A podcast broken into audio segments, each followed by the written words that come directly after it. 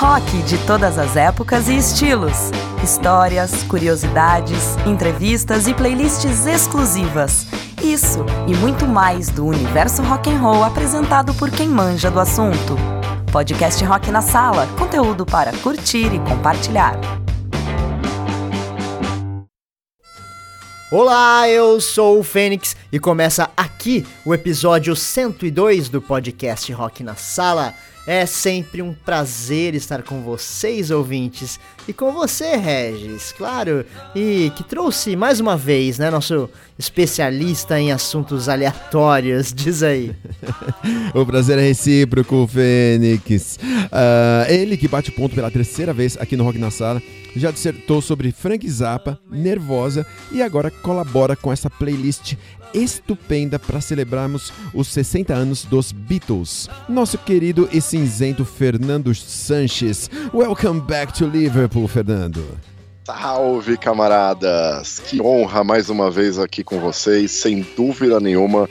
Eu sempre falo isso, eu me divirto muito fazendo esse podcast e hoje a gente vai falar de uma das minhas paixões. Eu agradeço muito essa oportunidade. Hum, demais, Fernando. Bem-vindo aí mais uma vez. Yeah. É isso aí, neste episódio vamos celebrar os 60 anos dos Beatles, dando aí uma geral nos quase 10 anos em que a banda esteve nativa, né?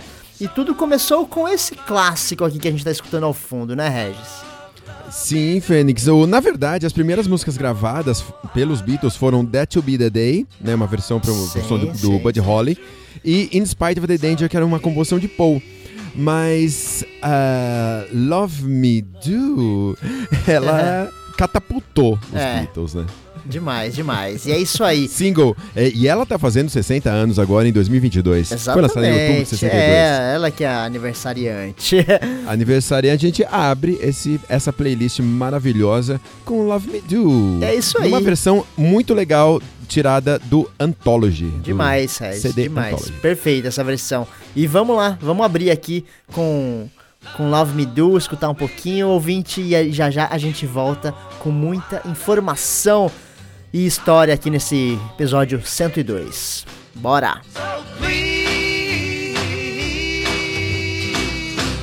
Love me do.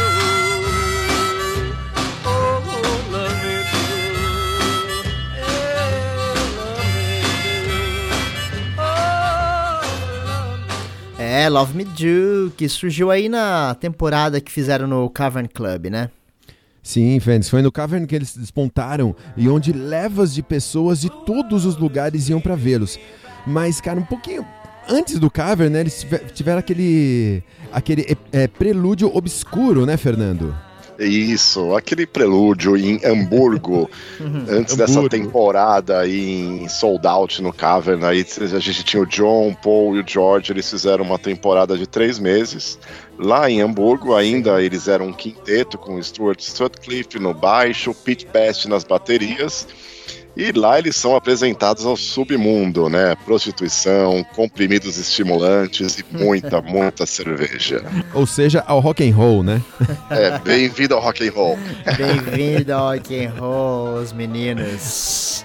E aqui a gente entra no primeiro álbum, né, Fênix? O Please Please Me foi lançado em março de 63 Vamos subir som em Misery, a gente já Vamos, volta? claro, Regis, claro, vamos lá. Porque vamos. o Rock na Sala é B-side, né? Rock na Sala não toca hit. É, vocês dois trouxeram uma playlist aí, meu, interessantíssima, delícia. Vou... B-side forever. Eu vou disponibilizar, viu, ouvinte? Vai ter depois essa playlist aí pra vocês escutarem com calma. Saia do lugar comum, ouvinte. É, com certeza, vamos lá. Venha vamos... conhecer Beatles conosco.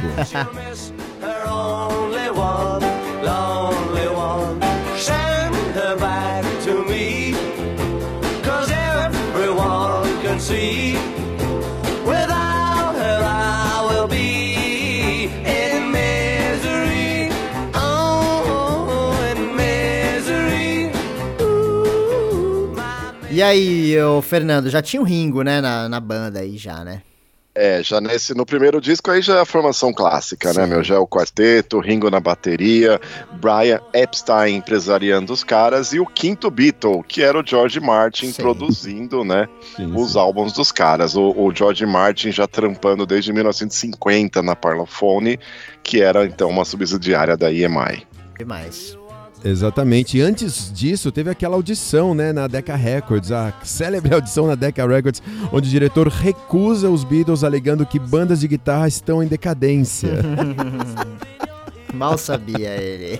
Mal sabia ele. E continuamos no primeiro álbum, né, Fênix? Please Please Me. Sim, estamos aqui ainda em 1963, agora com Do You Want to Know a Secret? Vamos escutar um pouquinho, né? Uau. né? Vamos lá. Vamos nessa. Promise not to tell? Whoa, whoa, closer. Let me whisper in your ear. Say the words you long to hear.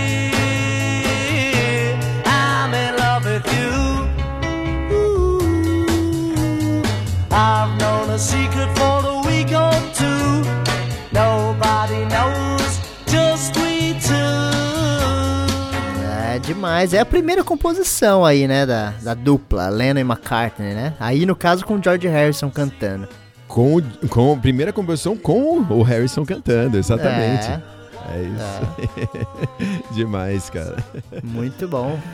Então, e What's the Secret? É, What's the Secret? É, qual é, Regis? Qual, qual, Do conta aí o a segredo. secret? eles estavam bem entrosados, né? Nessa época eles estavam bem entrosados. Essa temporada que eles fizeram em Hamburgo, depois o Cava, então eles estavam super entrosados. Gravaram Please Please Me em 24 horas, cara. Nossa. E lançavam, assim, um novo single a cada três meses nessa época. Eles estavam ignorantes, assim. Então Os o nome deles eram estavam máquina tava de bem na mídia. E eles já não conseguiam nem sair nas ruas, né? Sem que um Sim. bando de pessoas já os cercasse. Que né? louco, já Sim. tava cara? começando aquela loucura, né? Tudo isso em um ano, né, cara? Muito A, louco, a né? bitomania, né? A- É o a, a- a princípio da bitomania, né? São as primeiras sementes, né? Os caras rua, Demais. um monte de gente olhando assim pra ele. Nossa, cara. Aí, ó, pra vocês verem a loucura aqui da máquina de hits dos Beatles, aqui em novembro de 63 já tava na nas caixas de som It Won't Belong, né? Cara, seis meses, era incrível a É. produção deles, cara. Era incrível, era incrível. Aquelas seis meses, um álbum novo com, sei lá, vários sons. Demais. Tinha os covers que eles também faziam, né? Uhum. As versões, mas, meu, muitos hits. E o Won't Belong sobe som, por Vamos, vamos escutar um pouquinho da, daqui dessa faixa que tá no the segundo Beatles, disco. segundo né? álbum. With the Isso, exatamente. Vamos lá.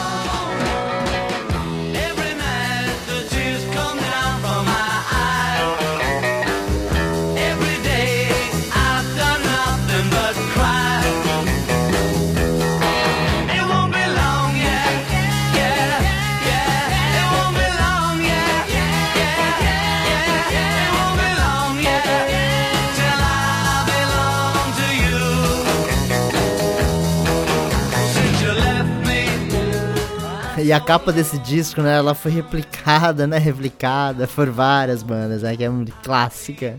Nossa, várias. Fernando, muito obrigado por trazer It Won't Belong pra esta playlist. Ah, essa música é demais, né, cara? E o, e o legal é que eles tinham feito uma turnê sueca e aí quando eles voltam pra Inglaterra, já a Beatlemania, enfim, se estabelece, né? Agora, a gente- é, a, a gente princípio consegue- na ilha ainda, né? A gente consegue, Fernando, assistir isso no, no- no DVD que nós temos, né, do Anthology. Tem as, as cenas incríveis no aeroporto, né?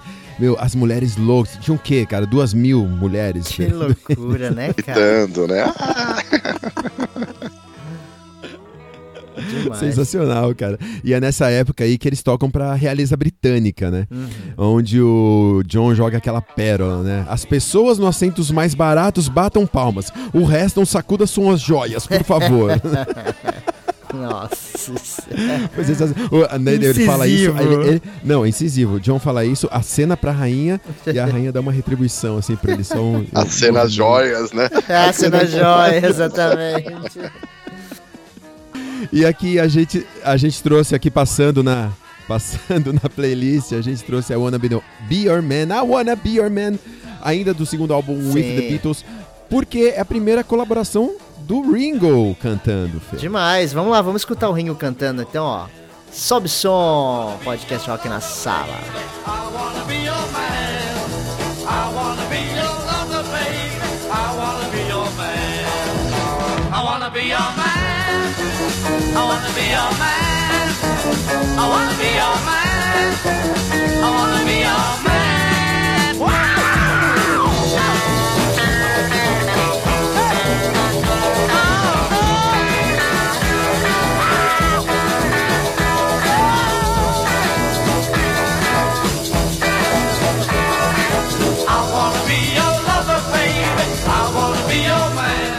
É, maluco? É rock and roll lá de 1963.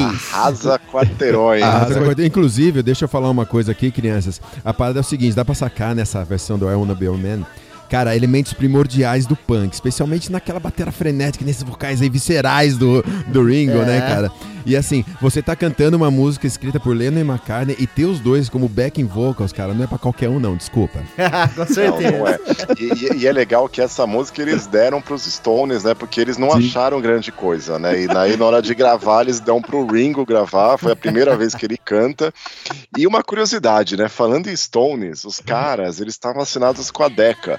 Lembra da Decca que você falou lá atrás? Que falava que as guitarras estavam em decadência? Então, Contrataram começou a bitomania e tal, meu, vamos pegar esses Vamos caras pegar. aqui. É, é. É o que vem na, na, na- na rabiola, né, dos Beatles. É, isso aí. Mas eles eram super amigos, estavam sempre colados, né, cara? Super, super. Bom, e aqui na playlist pulamos agora pro próximo ano, 1964. E aí você extraiu aqui um, um som, B-side do A Hard Day's Night, é isso? Meu, coisa linda, cara. Essa Anytime at All, Fernando, obrigado, Fernando. Opa! Excelente. É muito boa. Vamos escutar, vamos, Vamos, escutar. agora. Anytime I told, all you gotta do is go, and I'll be there. If the sun has faded away, I'll try to make it shine. There is nothing I won't do when you need a shoulder to cry on. I hope it will be mine. Call me tonight, and I'll come to you. Anytime at all. Ai, muito bom, hein? Anytime at All, terceiro álbum, A É. Hard Day's Night, junho de 1964, né, Fênix? E aí, meu, eles tocam, né, no- por todo o Reino Unido aí, né? E aí fazem seus Sim. primeiros shows na França nesse ano aí, desse, do lançamento desse álbum, né? Do lança, na, na- no mês, né, do lançamento Sim, do álbum. sim. E assim, você falou show na França, eles chegam em Paris, né, no lugar de serem recebidos por meninas, foi- aconteceu isso muito, muito interessante esse fato. Chegando em Paris, no lugar de eles serem recebidos por meninas histéricas, naquela gritaria toda, aquela piração, né? Eles são rece- recebidos por rapazes histéricos, cara. e eles gritam, "Ah, libitus, libitus, libitus, Libitus." libitus, libitusa. É, essa música é sensacional. Meu, o John Lennon, cara, nessa fase, aqueles vocais rasgados. eu né? adoro. Incrível. É, É meu Beatle bom. preferido, né? Ah, O meu é o Paul, mas tudo bem. O meu também, o meu E, e- John. e é legal que nessa, nessa etapa aí eles fazem a primeira turnê norte-americana, são 10 dias, eles tocam no Ed Sullivan Show, que era um programa muito bem visto ali, se torna a maior audiência de TV em todos os tempos nos Estados Unidos, e era a prova que a Beatlemania definitivamente estabeleceu cruzando oceanos. Que legal. Cruzando oceanos, cara. né? Nessa turnê americana, em Washington, eles tocam num ringue, um ringue de boxe, né? Com palco rota- rotatório, não giratório. O palco não girava. Quem girava eram os holds que pegavam e giravam a bateria, porque tem quatro lados, né? Então a cada música era tocada de um lado diferente: 25 Que graus, 25 graus, 25 graus, 25 graus, entendeu? Então eh, tinha um espaço. Que aconteceu em Washington foi muito louco, cara. Que doideira. E, meu, e nessa turnê em Miami, eles é, veem pela primeira vez Palmeiras de verdade, que eles nunca haviam visto. né? Gostaram de Miami. Miami Vice. Ô, É a fase do primeiro filme deles. né? Então, é Hard isso Day's aí, é, Night, Fernando. né? Primeiro É. filme, esse que eu ia comentar com você aí agora. É isso aí. o esse Hard Day's Night é aquela expressão do Ringo, né, Fernando? Ele tava, ele tava é, muito cansado. Como que é Aí essa quando chegou a, expressão? é, ele tava muito cansado de trabalhar, né, rodando livro, é, rodando filme, gravando, e ele mandou essa. Ai, it's, it's been a hard day's night. né? que louco. Bom, e a gente já passou aqui, a gente estamos, já estamos em I'm Loser. I'm Loser já passou do Beatles for Sale, né? 64, é isso? Isso aí, vamos escutar um pouquinho. Ó, pega. And so it's true, pride comes before a fall. I'm telling you so that you won't lose all. I'm a loser, someone who's near to me. I'm a loser, and I'm not what I appear to be.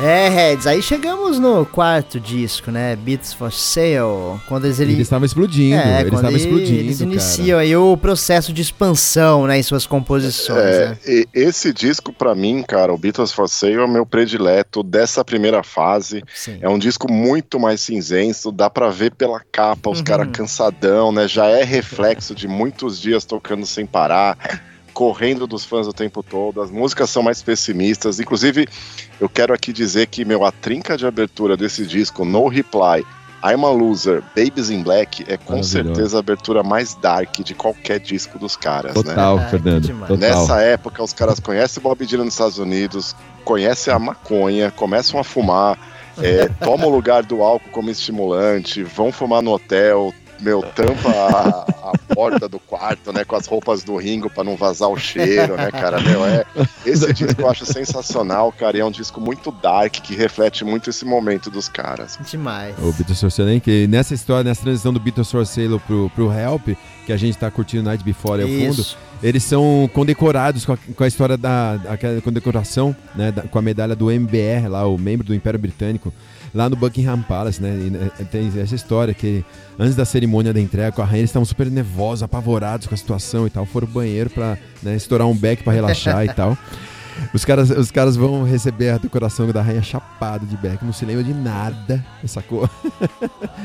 foi várias experimentações. tava fazendo. E justamente o, o- foi em 65 que o John começa a experimentar ruídos né, com amp de retorno. Demais. E tudo aconteceu enquanto tava rolando o filme Help, do disco Help The Night Before, né, Fernando? É isso aí, cara. O, o Help, e- e- o- na verdade, o disco ele foi composto durante o processo de filmagem do filme, né? Que é o segundo do Fab Four, é o filme colorido, os caras tinham mais grana. Aliás, eles gravaram o filme em lugares que eles queriam conhecer, né? Bahamas, Alpes Suíços, né? E é um, eu acho um puta disco, cara. As músicas já começam a ficar mais complexas, já tem uma certa influência do folk vindo de quem? Bob Dylan. Bob Dylan. Bob Dylan. vamos Mr. escutar, vamos. Eu adoro, eu adoro essa música, cara. Vamos escutar um pouquinho. When I think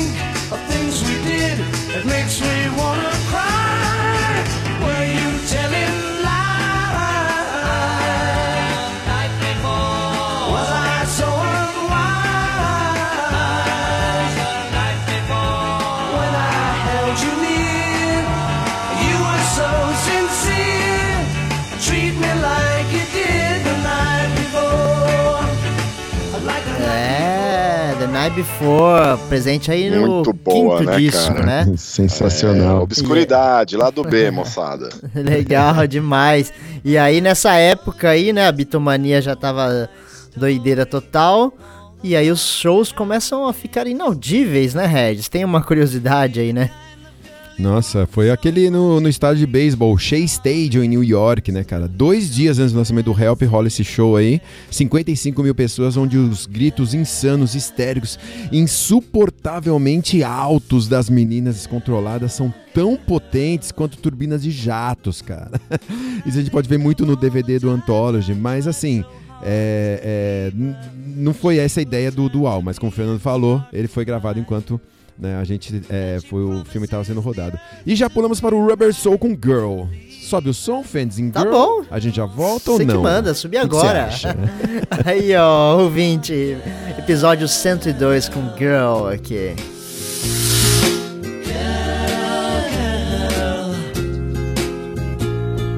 She's the kind of girl who puts you down when friends are there.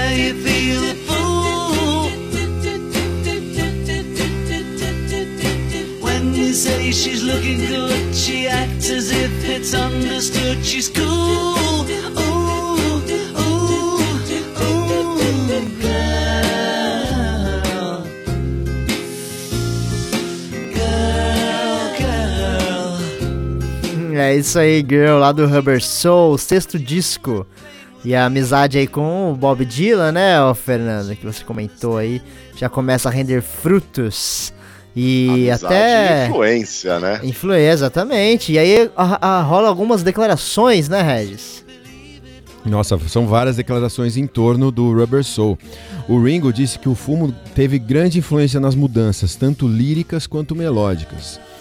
O, é, é, o Paul, ele disse que eles estavam expandindo, era- estavam estavam numa época que estavam expandindo os horizontes e Dylan tinha sido parte essencial daquela experiência que eles tiveram. Que mais? O George Martin, cara. O George Martin falou que eles estavam descobrindo novas fronteiras musicais o tempo todo, sacou? E John fala sobre Girl, né? Ele escreveu Girl. Girl versa sobre um, um arquétipo de mulher que ele estava muito à procura, que acabou vindo a se, se é, tornar Yoko Ono, né? E Girl tem esse efeito aí que a gente brincou, né? Que ele traga no ar, né? Sugerindo um trago no, no, no, num baseado, né? Sim, sim. São várias, são várias referências do, no Rubber Soul, cara. Tá, tá- tá lá tudo no Anthology, seja no box com 5 DVDs, seja no livro. O Rock na Sala recomenda, né, Fernando? É isso aí, eu recomendo também até o Live at Hollywood Ball de 65, que é um disco Sim. ao vivo dessa fase, que aí vocês conseguem ter a noção do que era um show ao vivo nessa época e aquele barulho, aquela gritaiada de fundo, né? De jato de motor. É, motor de Exatamente. jato. Outra coisa importante do que eu quero só pontuar rapidinho do Help, cara, é que foi nessa época que o George Harrison já se encantava com Ravi Shankar e começa a inserir a cítara pela primeira vez Verdade. na música pop no Regal falou, ô, ô, Fernando, você falou Help, não é Help, é Rubber Soul. Rubber Soul, desculpa, meus amigos. Ok? No, Norwegian. Wood. Foi um grande salto, né, Fernando? O Rubber Soul. Grande salto. Muito bom. É, é- é o divisor, né? O Rubber Soul é a parte. é- é- tem até uma frase, vou, vou contar rapidinho, que o Paul McCartney Hum. fala no Anthology, que no Rubber Soul eles começam a. a deixar de falar from me to you, I love you, pra Uhum. começar a cantar em terceira pessoa, Sim. colocar outros objetos nos sons, né, cara? Real Nowhere Man, né, cara? Nowhere É Man, Demais, Nowhere. Man. demais. Sim. É um amadurecimento. Ele traz aquela maturidade. Amadurecimento. Total, total. As, a estrutura musical ficou, ficou mais complexas, né, cara? E as estruturas líricas também, porra, outra, outra história. Got to get into my life revolver, Fernando. É isso aí, agora estamos em agosto de 66 aqui com esse clássico dos clássicos, Incrível. Revolver. A cada né? seis meses um álbum novo. Inacreditável, cara. Vamos lá, Estamos em 66 vamos ainda. escutar.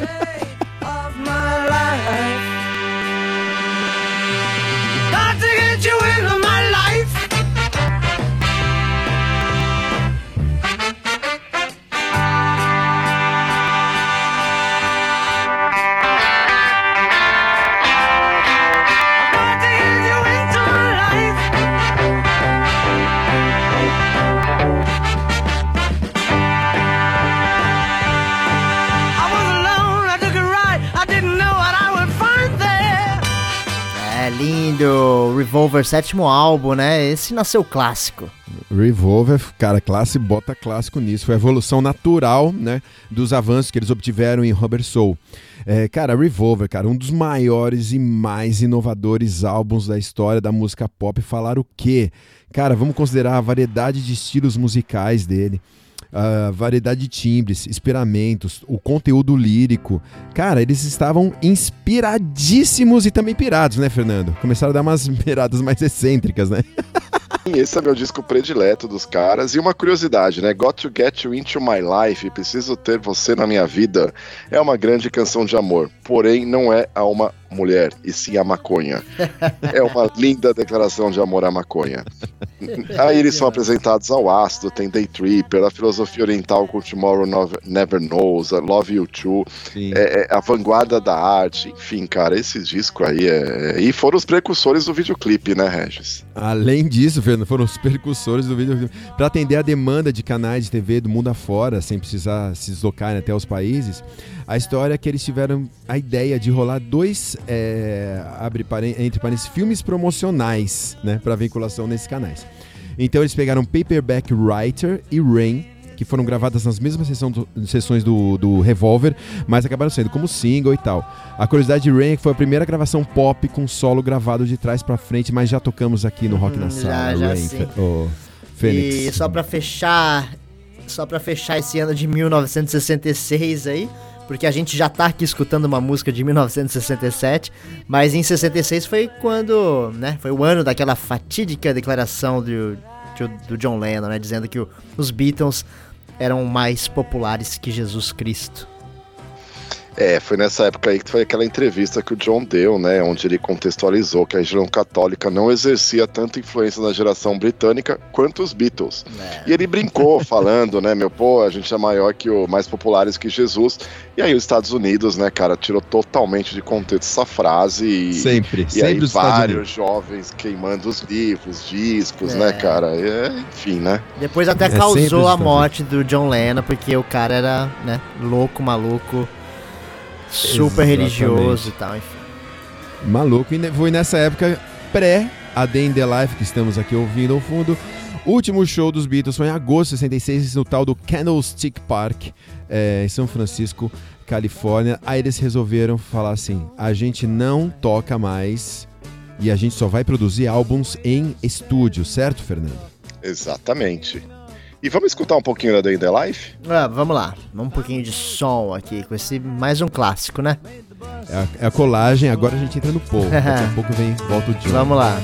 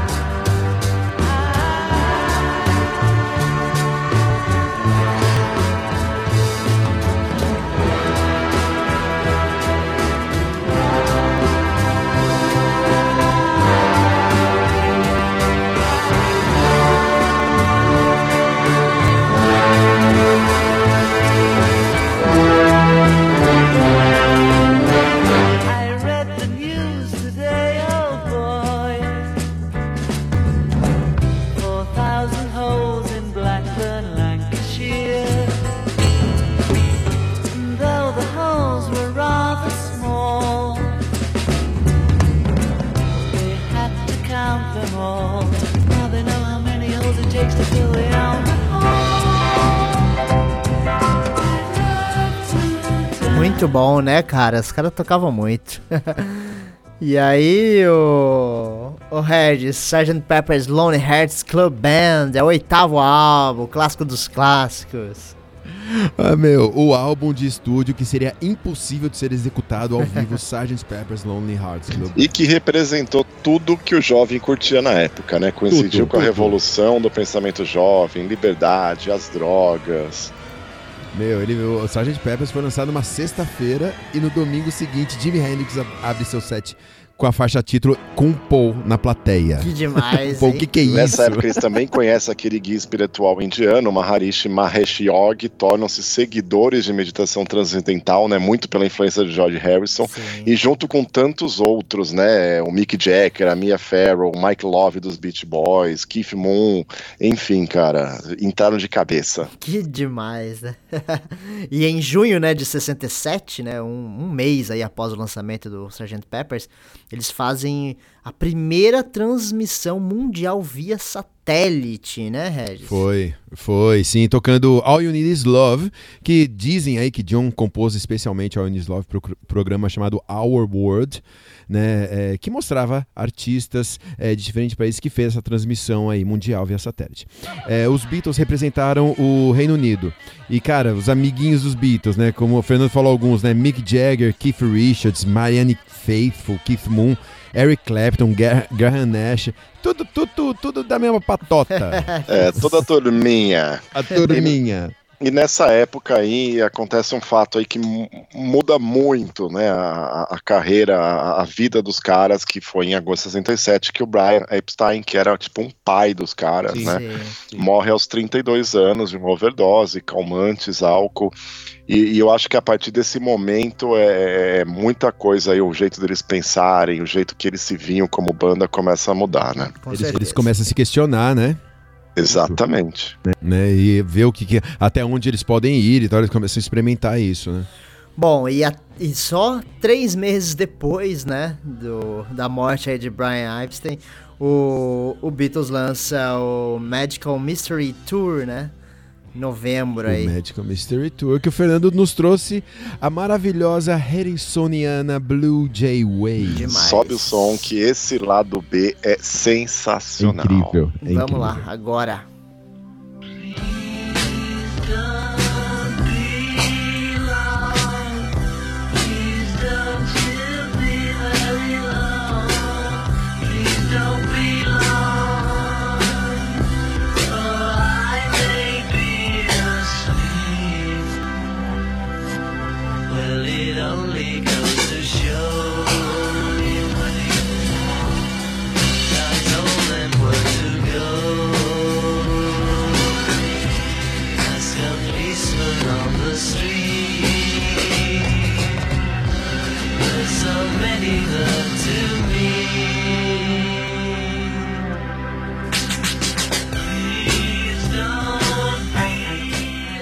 É, aí a, a ingenuidade já tinha ido embora, né?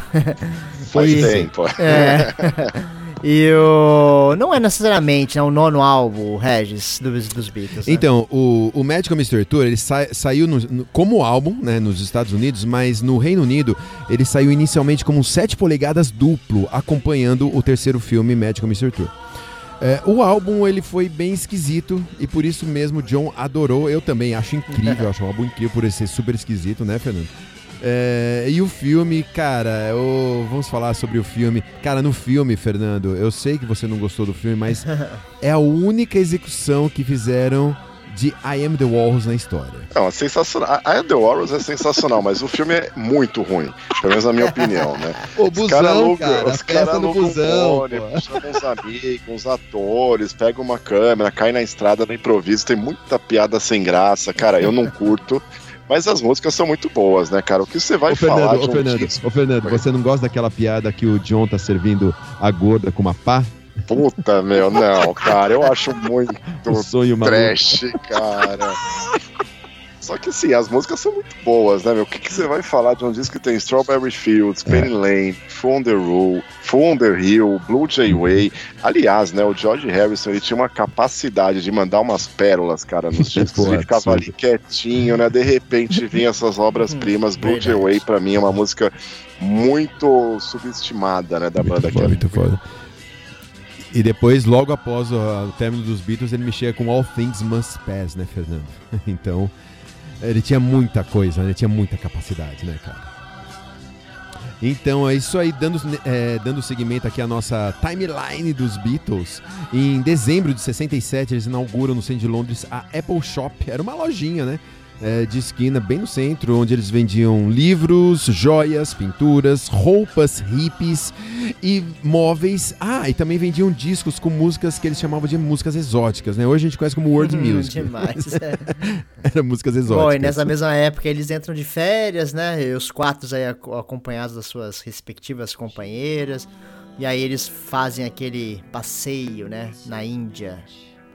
Exatamente, eles vão lá pra Rishikesh, vão se encontrar com o Maharishi, porque até então o Maharishi tinha ido na, na, na Inglaterra, eles tinham conhecido ele lá, mas agora eles vão pra lá e expande a meditação O imã leva eles de volta. é, e compõe uma tonelada de sons ali que vai dar origem ao White Album, que é o próximo aí da sequência. Que a gente chegou aqui já no White, um, White Album de novembro de 68 com essa música que é Só uma foda. última informação, só uma última, ô Fênix, só uma última informação aqui, é, falando sobre Rishikesh, né? É, Ringo e Paul, com Maureen e Linda, eles ficam só um mês. O Johnny né, ainda ficou entusiasmado com a, com a Cynthia, né? Ficou três meses.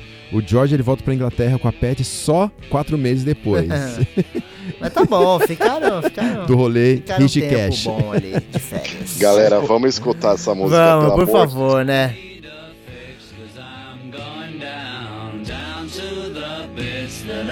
Left uptown. I need a fix cause I'm gone down. Mother Superior jumped the gun. Mother Superior jumped the gun. Mother Superior jumped the gun. Mother Superior jumped the gun. Mother Superior jumped the gun. Mother Superior jumped the gun. Demais. Agora sim, né? Oficialmente temos o nono álbum dos Beatles aqui, tocando. Se contarmos como dupla, é o nono e o décimo. Mas o, é, a gente pode contar, tem gente que conta o, o, o Magical Mystery Tour como um Sim, álbum, sim. né? Porque até então ele não é contado como um álbum. Mas enfim, George, é, George Martin, ele encabeça a turma que acha que o White Album daria um espetacular álbum simples. Enquanto o, o Paul McCartney encabeça a turma que acha que o White Album é perfeito como ele é. Você segue a turma do Paul, né, Fê? Eu sigo, eu sou. Eu, o Paul, pra mim, é o, o meu favorito, né, dos Beatles. E essa música, embora o Paul seja meu favorito, essa música do John Lennon, essa é a minha música favorita deles, né? Eu gosto muito desse disco. Eu acho que é o disco que eu mais escutei dos Beatles, embora ele seja um disco muito individual, né? Basicamente, cada um. Cada membro grava sozinho as suas músicas. Muita coisa do John veio desse período na Índia. Aliás, uma curiosidade, a Sexy Sage é uma crítica direta ao Maharishi, que na época deu em cima da Mia Farrow e também tinha assediado outras mulheres lá, no, lá na Índia. Mas, meu, é um disco que tem o pop do Paul na perfeição, né, cara? Marta Maidia, Obladi Obladá, Blackbird, Modern Nature Song, tem colagens como a Revolution 9, é um catadão, cara, que catado, né, cara? Eu gosto muito desse disco, Puta cara. álbum. Puta Puta álbum. álbum, puta álbum. Demais. E ah, ah, se você falou, Fernando, que a Happiness, a Warm Gun é a sua favorita, eu arrisco dizer que é uma das minhas favoritas. Aliás, duas favoritas minhas estão nesta playlist que você trouxe, Fernando. Uma é Happiness e a Warm Gun, e a outra é a que você vai fechar a nossa playlist, porque aqui a gente continua no Mother Nature Sun, quer dizer, Co- continua é no White isso. Album, né? Com Modern Nature. Eu acho justo, Fernando. Você trouxe um, um John e agora você trouxe um, Um Paul. Paul. Vamos escutar o Paul agora. Vamos lá. Listen to the pretty sound of music as she flies.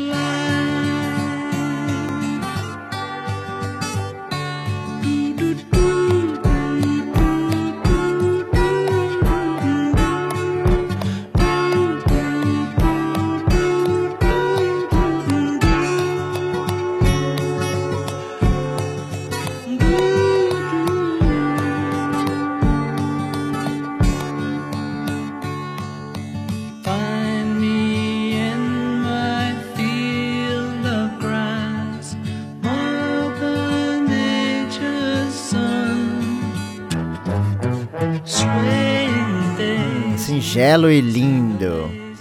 Muito lindo. Muito obrigado, Fernando, por trazer Modern Nature's Muito Sun. bom. E aí, aí a história da Apple Shop, o Regis? A Apple, cara, então, eles abriram a loja, né? Durou seis meses. Né? E aí eles resolvem fechar a loja as- é, é, no, meio do, no, meio, no meio do ano. é, doando todo o estoque para quem aparecesse na loja. Cara, no, no DVD Anthology há imagens inacreditáveis desse evento, a gente recomenda. E assim, por outro lado, a marca Apple ela se torna um conglomerado de tudo que eles curtiam fazer na época. né? Então ela se torna uma gravadora, se torna um selo, uma produtora de filmes. Só que os quatro, eles notaram muito rápido, assim, que o talento deles não era para negócios. Eles, assim, é, produziam, gravavam artistas e tal, né? Queriam é, fazer negócio, mas não era o negócio deles, cara. O negócio deles era compor juntos, cara. Eles tinham que compor juntos. Eles entenderam isso muito rápido. E nesse meio tempo aconteceu aquele fato que iria chacoalhar as estruturas da sala, né, Fernando? É, aí o John Lennon conheceu a Yoko Ono Hum. numa exposição dela lá na Galeria Índica em Londres. Aí tem até imagens, né, cara? Uma instalação Sim. interativa, aquela escada branca, uma lupa pendurada no teto, né? E aí os caras nunca mais se desgrudam e dizem que foi aí, a partir desse momento, que os Beatles começam a acabar. É. O Lennon falou, Fernando, que o, ele ficou muito impressionado, porque assim, tudo nessa exposição era tudo branco. E ele subiu a escada branca. Quando ele pegou a lupa e olhou aquela letra minúscula que estava escrito no, no, no teto, ele precisou. Yes! Ele falou: Meu, toda, toda exposição que eu vou é negativa. É a primeira exposição positiva que eu vou. Cara, se Pronto, apaixonou, ficou de ficou de quatro pela Yoko. E aí começa a ruir tudo. Ah, o- Aí começa a mudar a história. Mas aqui a gente volta para 69, né? No. A gente volta, não. Agora a gente vai pra 69, né? Mais um ano aí. Mais uma do George Vamos Harrison. Agora no. Only a Northern Song. Essa música, Fernando, me dá shivers. Isso aí, ela Submarine chegando aqui, décimo álbum. Vamos escutar um pouquinho e a gente já volta.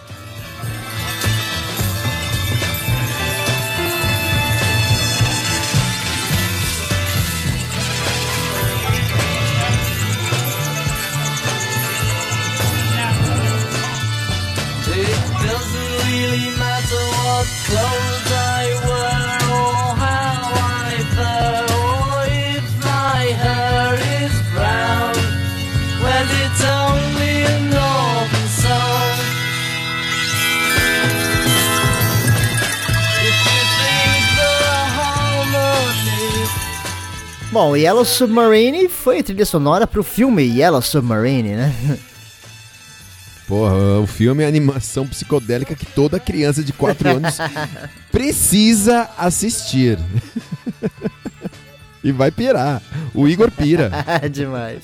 O meu filho cu- curtia muito é, e até hoje é, é, é, era considerado um marco, né? Era referência para várias pessoas influentes no meio. Um exemplo que eu trouxe aqui é o John Lasseter, que ele é o cofundador da Pixar. Ah, então você demais.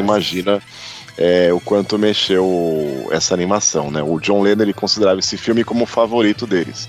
E uma curiosidade do filme é que os Beatles mesmo, eles só participam do quadro final, onde eles cantam All Together Now. No restante do filme, até os personagens são dublados por outros atores, né, ao invés deles. O filme foi um grande sucesso, até hoje tem muita admiração de muita gente e recuperou aquela imagem deles, eh, imagem em termos eh, de filmes, né, Sim, meu, depois do fiasco que foi cinematográfico, depois do fiasco É. que foi o Magical Mystery. O álbum, o... demais, Fernando. O álbum Yellow Submarine foi lançado seis meses após o filme, né? É, eles tiveram uma questão de obrigações contratu- contratuais lá e tal, onde os Beatles tinham que apresentar novas canções para essa trilha do filme que foi lançada seis meses antes, né? Então esses sons foram gravados na época entre Sgt. Peppers e Magical Mystery Tour, mas ele acabou ficando guardado, esse som acabou fica- ficando guardado e foi publicado apenas dois meses depois do White Album, justamente para não atrapalhar na divulgação, mas ele já estava pronto, Demais. entendeu? E não foi um, não foi muito significativo pra banda, né, cara? E teve aquela questão também dos lados B do, do George Martin e tal. Enfim, isso foi 1969. Em 1969 as coisas começaram a mudar loucamente, né, Fernando? Porque tivemos o 11 primeiro lançamento. É, esse aí. Agora a gente já a- acaba de aterrissar nele aqui na nossa playlist. No, no Abbey décimo Road, primeiro vamos escutar um pouquinho. Vamos lá. Foi, uma, foi, uma, foi um link aqui, gurizada, do Yellow Submarine cantado pelo Ringo. No lugar da Yellow Submarine, a gente emenda com Octopus. É, Garden. Vamos lá. is God in the shade. We would be warm below the storm in our little hideaway beneath the waves. Resting our head on the seabed in an octopus's garden near a cave. We would sing and dance around because we know we can't be found. I'd like to be. Foda, mais um que nasceu clássico. Mais um, né, Fênix? Mas assim, é Octopus Garden, B-side total, né? E o Ringo, cara, é uma obra-prima do Ringo. Mas a gente já vai falar sobre o Abbey Road, o canto do cisne dos Beatles. Aqui cabe uma explicação, cara, o ouvinte barra podcaster que está nos escutando do outro lado desse aparelhinho tecnológico. O Abbey Road, ele foi o penúltimo lançamento né, dos Beatles, porém o último álbum a ser gravado. Porque nesse meio tempo, pré-Abbey Road, rolou uma paradinha, certo, Fernando? Exatamente, né? A partir do White Album, as tretas começaram a aumentar consideravelmente. O Ringo já ameaçava sair, o Jorge sai durante as gravações e as obrigações contratuais acabam pesando o clima, né? Quando tudo parecia ruir, os caras tiveram a ideia de alugar um estúdio, o Twickenham Film Studio, para ensaiar o álbum que seria gravado ao vivo, que era o Let It Be. Aí fica pronta a primeira mixagem no It Be em maio de 69, os caras detestam, abandonam o projeto. e tudo isso você pode assistir naquela série Get Back que saiu recentemente, né, na, lançada pela Disney, você consegue assistir essa série. O Fênix assistiu, aliás, né? E, meu, lindo. Lindo Dá material. um hein? destaque pra gente, Fênix. Dá um destaque. Lindo. né, Não, eu o- as partes que me tocaram foi o entrosamento deles, né? A facilidade de composição. E. e eles eram amigos, cara. Tinha as tretas, rolava as tretas, eram, tudo, mas é. os caras eram brother. É, Eles tinham uma sintonia muito tinha fina, isso, exatamente. anos, era né? essa sintonia e, e é um clima muito familiar, assim, sabe? Eu, vale a pena, tem que assistir, meu. É puta material. A única parte que eu assisti dele, eu tô, eu tô devendo isso, mas foi a parte da criação da, da Get Back. Quando o Paul começa a dar as primeiras notas, assim. Demais, tá tudo E lá. começa a repetir aquilo. Tá tudo lá. Pô. tá tudo lá. E assim, a gente tá com o George Harrison, que estamos falando de Let It Be, né? o álbum sim. renegado pelos Beatles, né? Renegaram que, que depois, né, meu, foi todo aquele lance lá do show no, no telhado e tal, enfim. e aí vamos escutar essa aqui, essa aqui. Fala aí, fala aí. Tem um, tem um link do George aqui, Fala aí, fala aí. porque o George que tá cantando, ele, ele falava que esse clima aí que o Fernando eh, descreveu agora, dentro do Twickenham era horrível. O relacionamento entre eles estava abalado com as brigas constantes que eles tinham. Só que, cara, entre, entre tre- ter briga, beleza, mas eles eram filmados 24 horas por dia. Nesse, nesse puta clima. É, Big Brother, Big Brother. Beatles. e lá mostra a Mine sendo com, na composição sendo feita. Vamos sacar.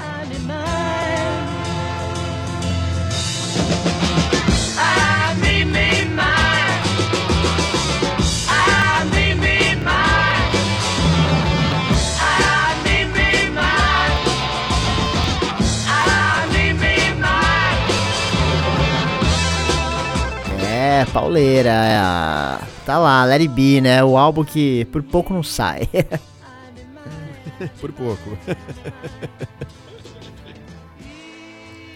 É isso aí, Fênix. Eles, eles mudam de estúdio, né? Eles se acertam assim pra finalizar o álbum, mas eles saem do, do Twickenham, eles chamam Billy Preston. Cara, o clima melhora 100% entre eles, mas aquela história, aquela ideia lá de gravar um álbum ao vivo, cara, se esvai completamente.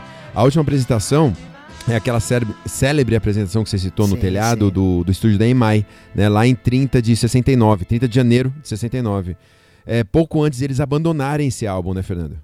É, assim, eu, eu gosto do disco, ele tem boas canções, mas ele fica aquém, né, do que seriam efetivamente capazes de produzir.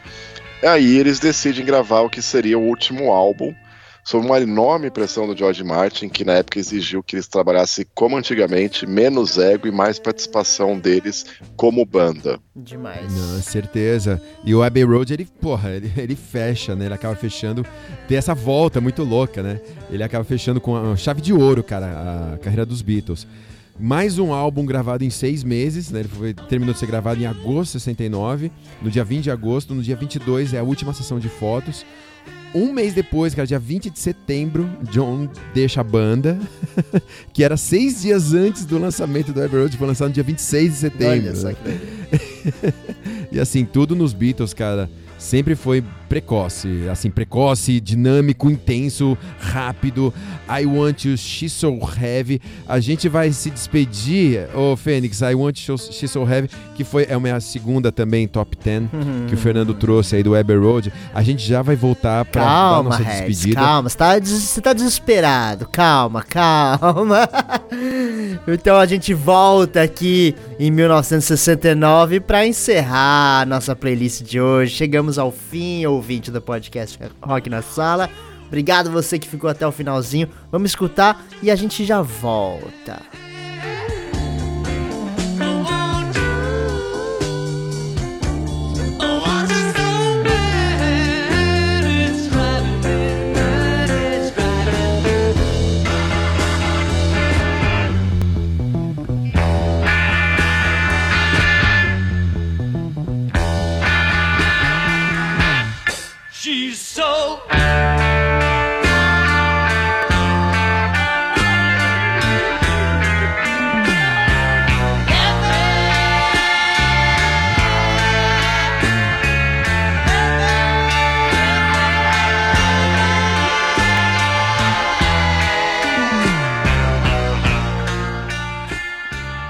Paulada, metal.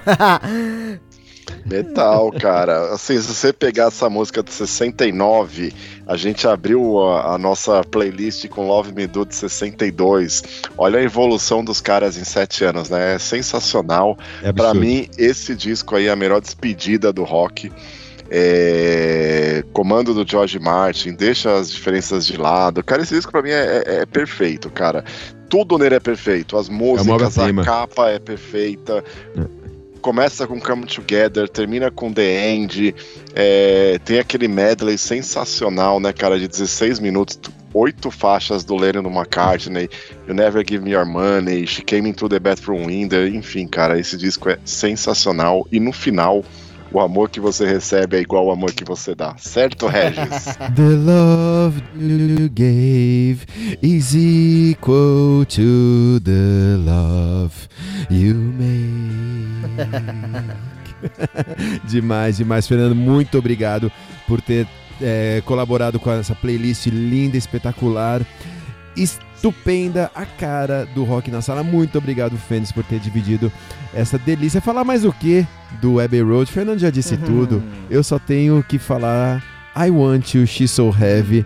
Tá na, na, na top 5 da vida. Obrigado, Fênix. Obrigado. Legal, Fernando. Regis. Um grande Obrigado a vocês por me convidarem mais uma vez. Eu curto muito, amarradão. E, cara, o que falar, Hum, né? tamo junto. beijo. Tamo junto, Até Fernando. a Tamo próxima. junto, Regis. E Salve, camarada. obrigado você que ficou Demais, até o Fênix. finalzinho aí do episódio 102. Espero que tenha gostado dessa nossa singela homenagem aos 60 anos de Beatles, né? É difícil falar sobre Beatles. Uma banda tão importante aí pra história do rock and roll. Então, valeu, obrigado. Até a próxima, até daqui 15 dias a gente volta e pega, pega esse esse final de, de programa aí. Um beijo, tchau!